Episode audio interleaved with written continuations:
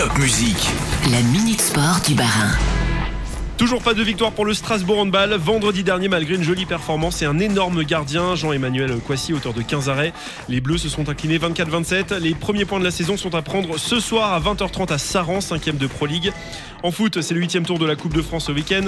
À noter dans les affiches pour les clubs barinois, Agno Belfort à 16h demain, Villerupt Thiel contre Villers dimanche 14h et Strasbourg Königshofen contre Louan Cuiseau dimanche à 14h également. Enfin en basket, l'actualité c'est la séparation entre la SIG Strasbourg et la Situovi. Un nouveau coach arrive sur le banc, l'italien Luca Banchi. Premier rendez-vous pour lui demain soir au Rhenus avec la réception de Fausse Provence à 20h. Et toujours en basket, en Pro B, l'Alliance Sport Alsace avant-dernière du classement se déplace à Chalon-Reims.